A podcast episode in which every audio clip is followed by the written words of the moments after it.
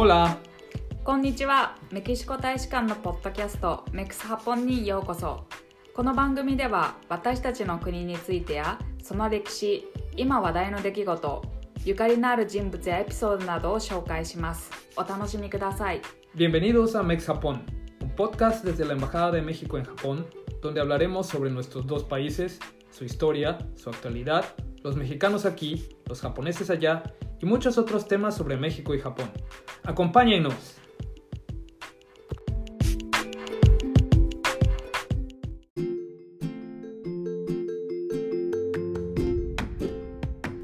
人と社会の研究は飽くなきテーマであり終わりのない新しい発見にあふれた旅です今回は社会人類学の観点から少しメキシコにアプローチしようと思います我々をナビゲートしてくれるのはメキシコ在住の人類学者平井真二さんです。平井真二さんは慶應義塾大学文学部史学科で民族学考古学を専攻しました。その後メキシコのメトロポリタン自治大学で人類学の博士号を取得。博士論文が2010年にメキシコ科学アカデミーより社会科学部門最優秀博士論文として表彰されました。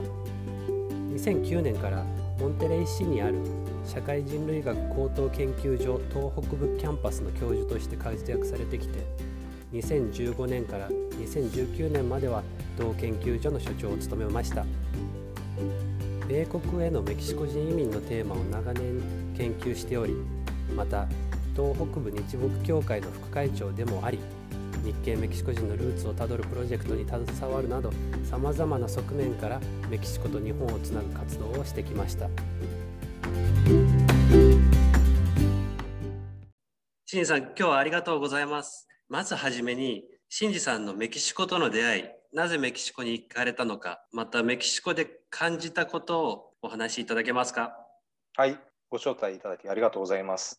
メキシコに初めて行ったのは1994年の夏、大学1年生の頃、あの初めての海外旅行でメキシコに行きました。バックパッカーとして行って、でその当時はあの考古学に興味があってあの、メキシコはピラミッドで有名だから遺跡巡りをして、まあ、今後の卒業論文のテーマとか探せたらいいなっていう感じで旅行に行きました。でただあの旅行してる中で遺跡よりも現代を生きるメキシコ人の考え方とか習慣とか文化の方が面白いんじゃないかなっていう印象を受けて、えー、と日本に戻りました。メキシコで生活する中で何か感じたことってありますか？うん、あの留学目的でメキシコに行ったのは、えー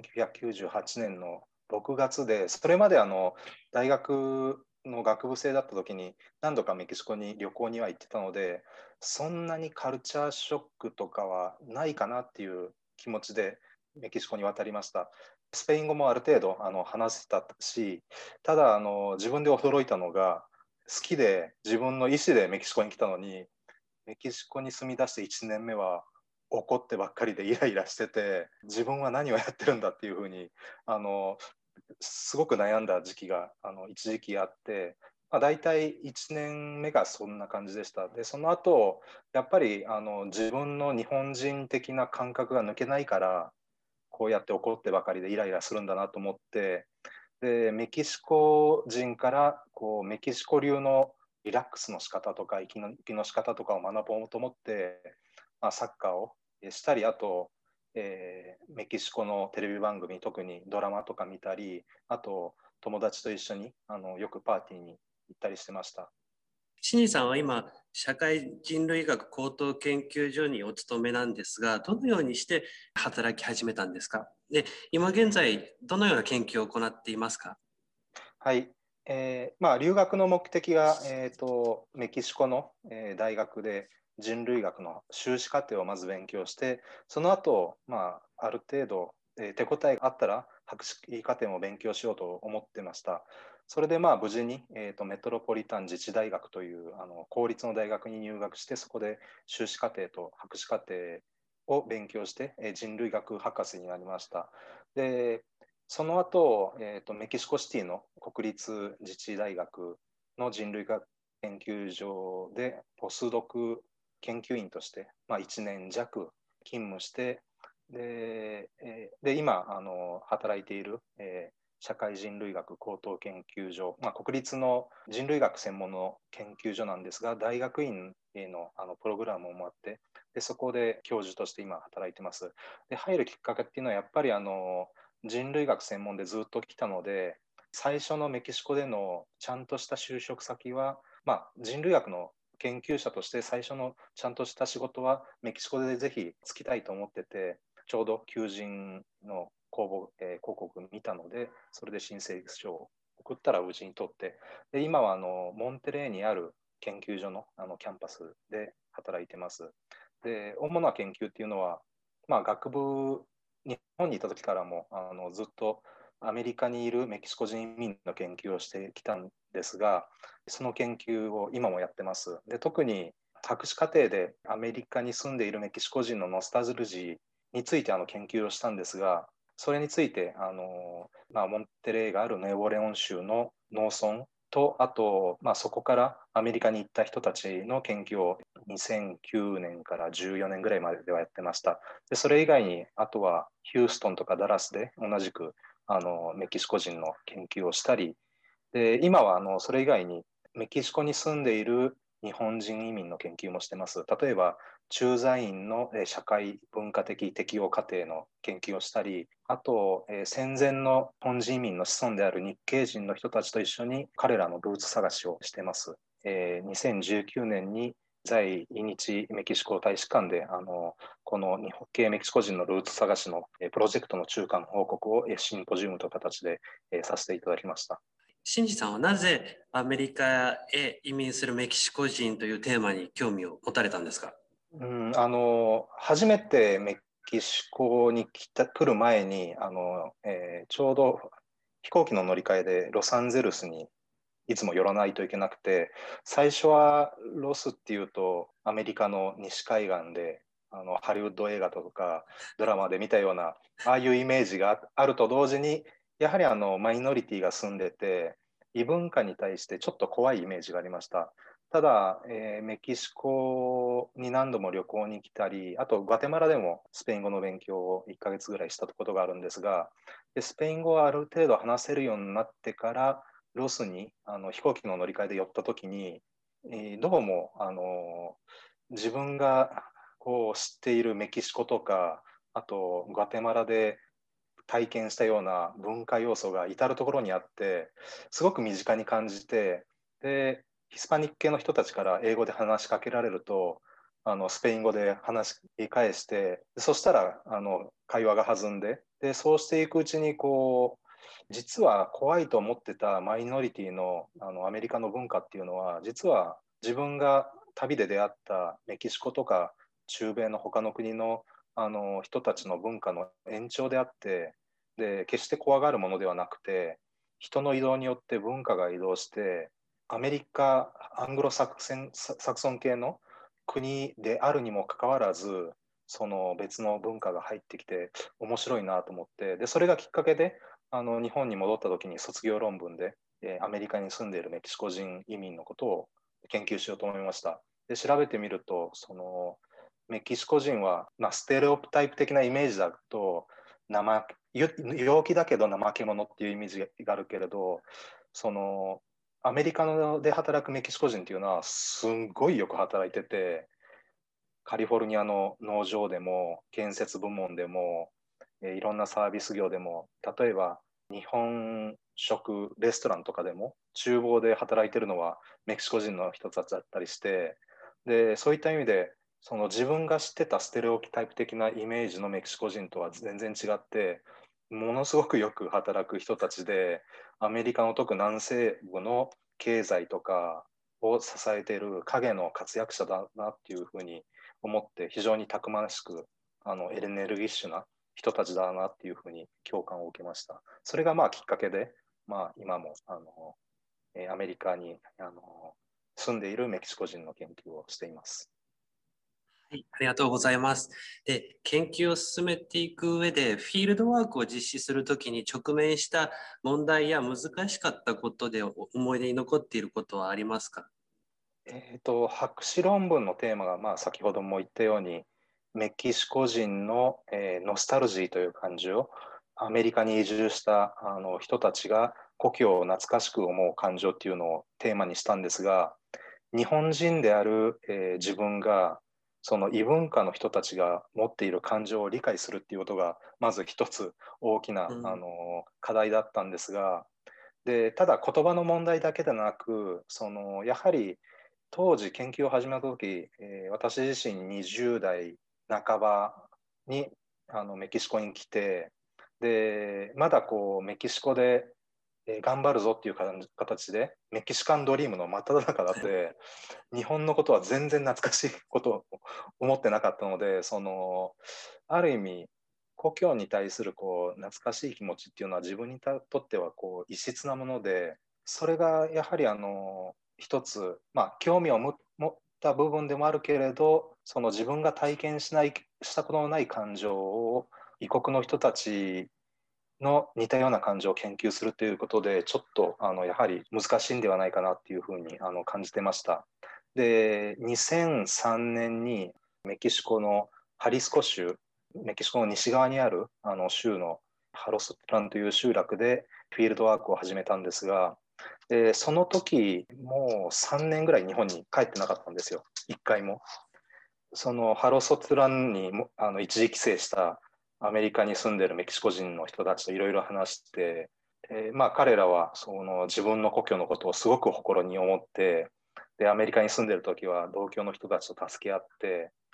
でただあの自分みたいに、えー、変な日本人の若者が先進国から発展途上国であるメキシコに移住してるっていうことが非常に異質なんだけどでも、えー、おそらく自分たちがアメリカに渡った時の自分たちのことを思い出してあのすごく親近感を持ってくれて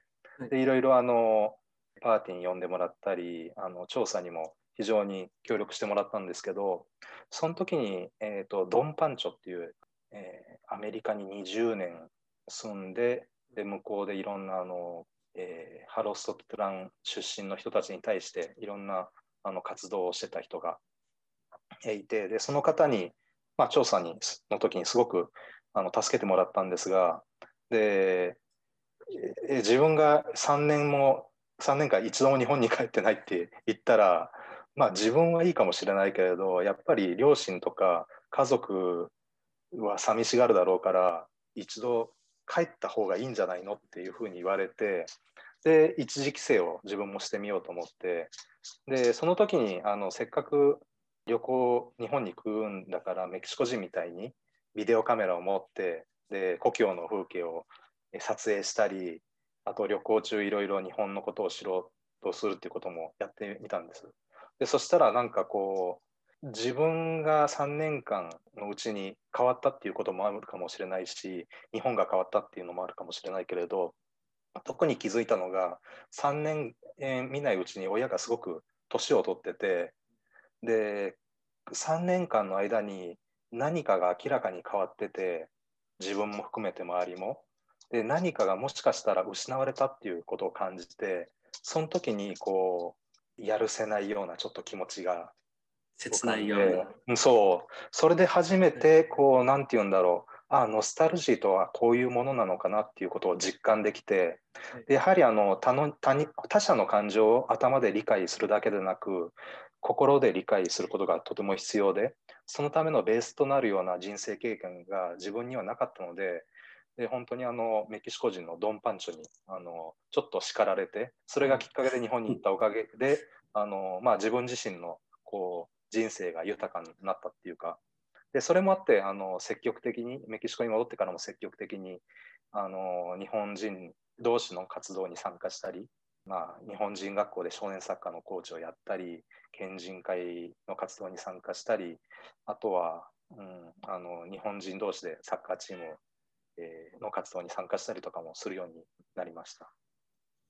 なるほど。おそらく今のお話と少しつながっていると思うんですけど、日系人の文化的適用過程であったりもう研究しているって先ほど言ってたんですけど、その部分もやはり今のお話に少しつながっていて、えー、ノスタルジーの部分であったり感情の部分っていうので、あの興味を持って今研究されてるんですか？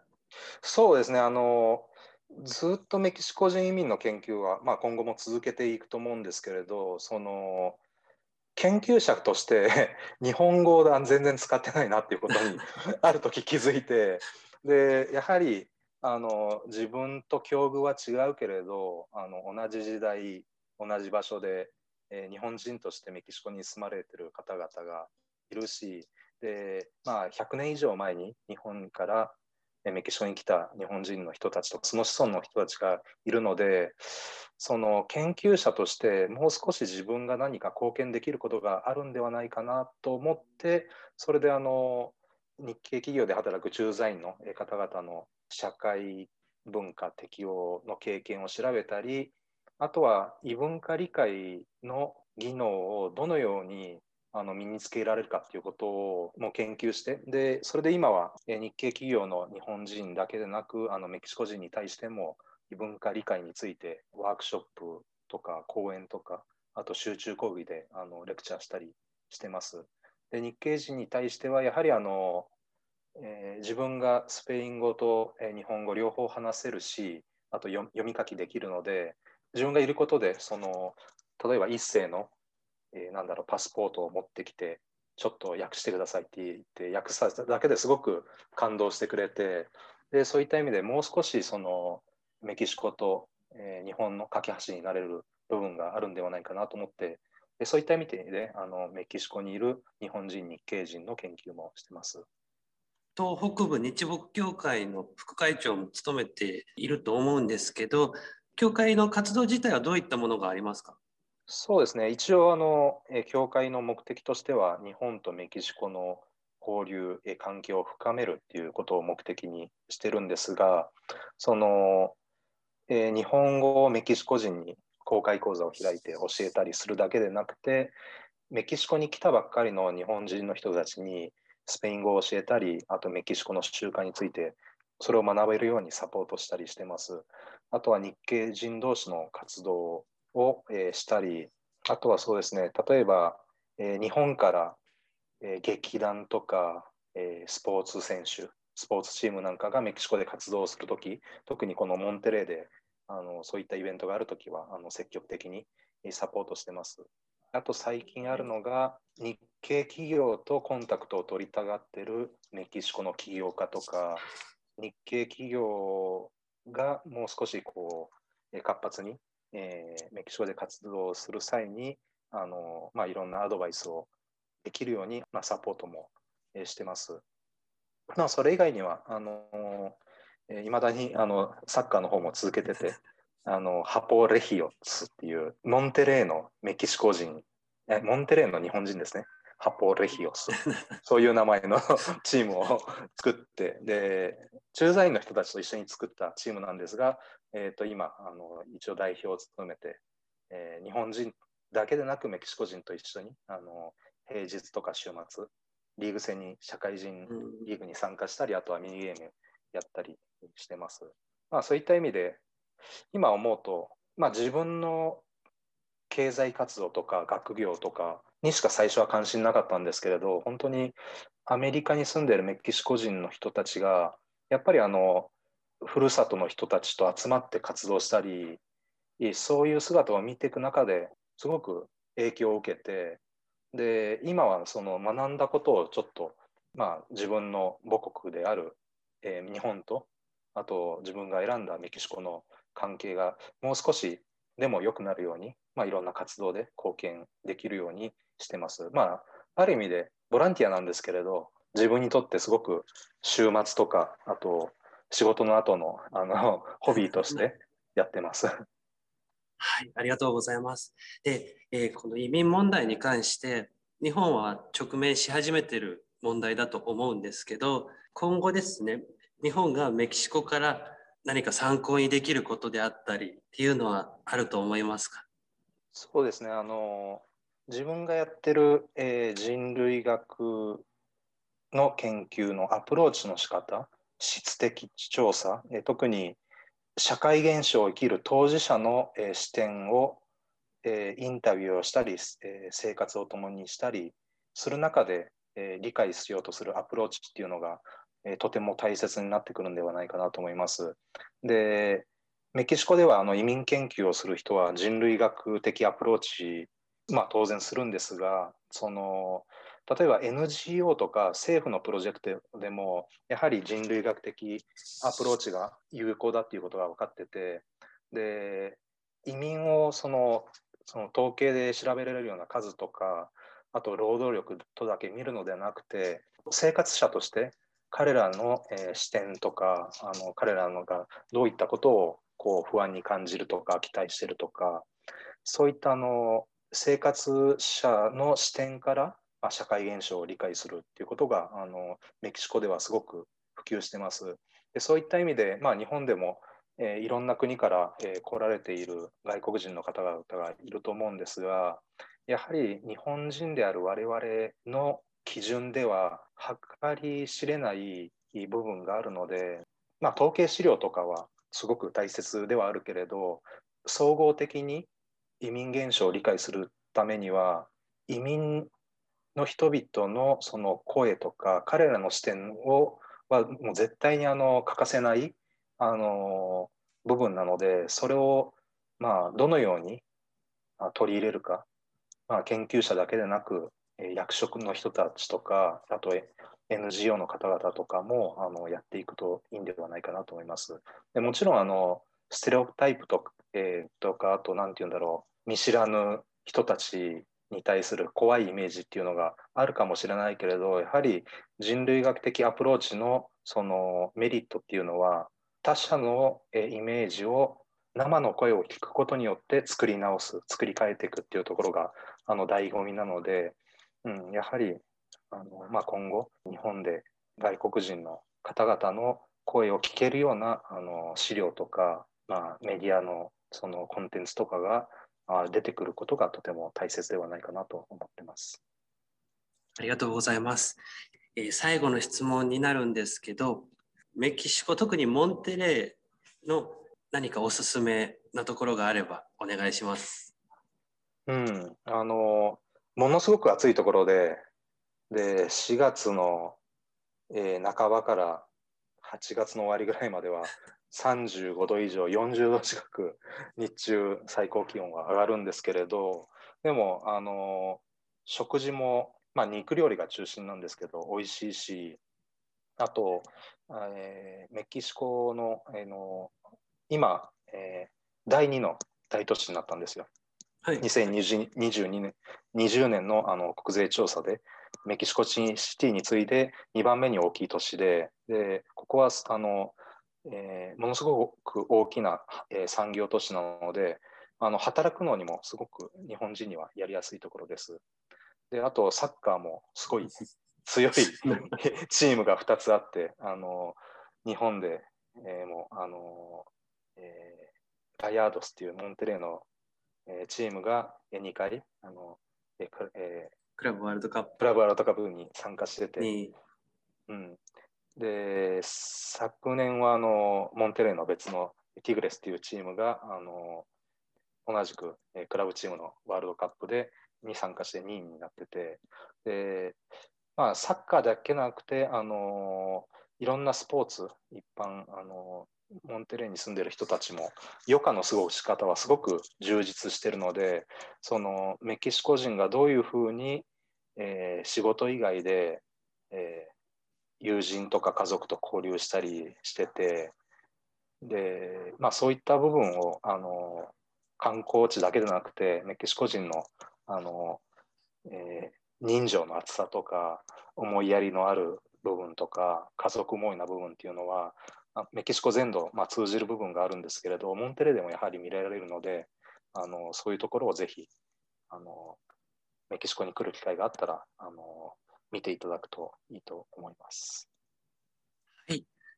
ありがとうございます。新次さん、今日はお時間ありがとうございました。はい、あのまたぜひ、えー、別の機会にあの他のテーマを話すことができたらいいと思いますので、はい、ぜひありがとうございます。今後ともよろしくお願いします。よろしくお願いします。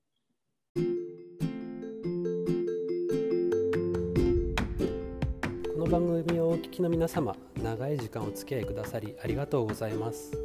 今後もメキシコと日本の関係というテーマでスペイン語と日本語で幅広く取り上げていく予定です。この番組を気に入っていただけましたらメキシコと日本の友好に興味がありそうなお友達やご家族にもぜひシェアしてください。またコメントご質問アドバイスなどを受け付けておりますのでメキシコ大使館の SNS へアクセスください。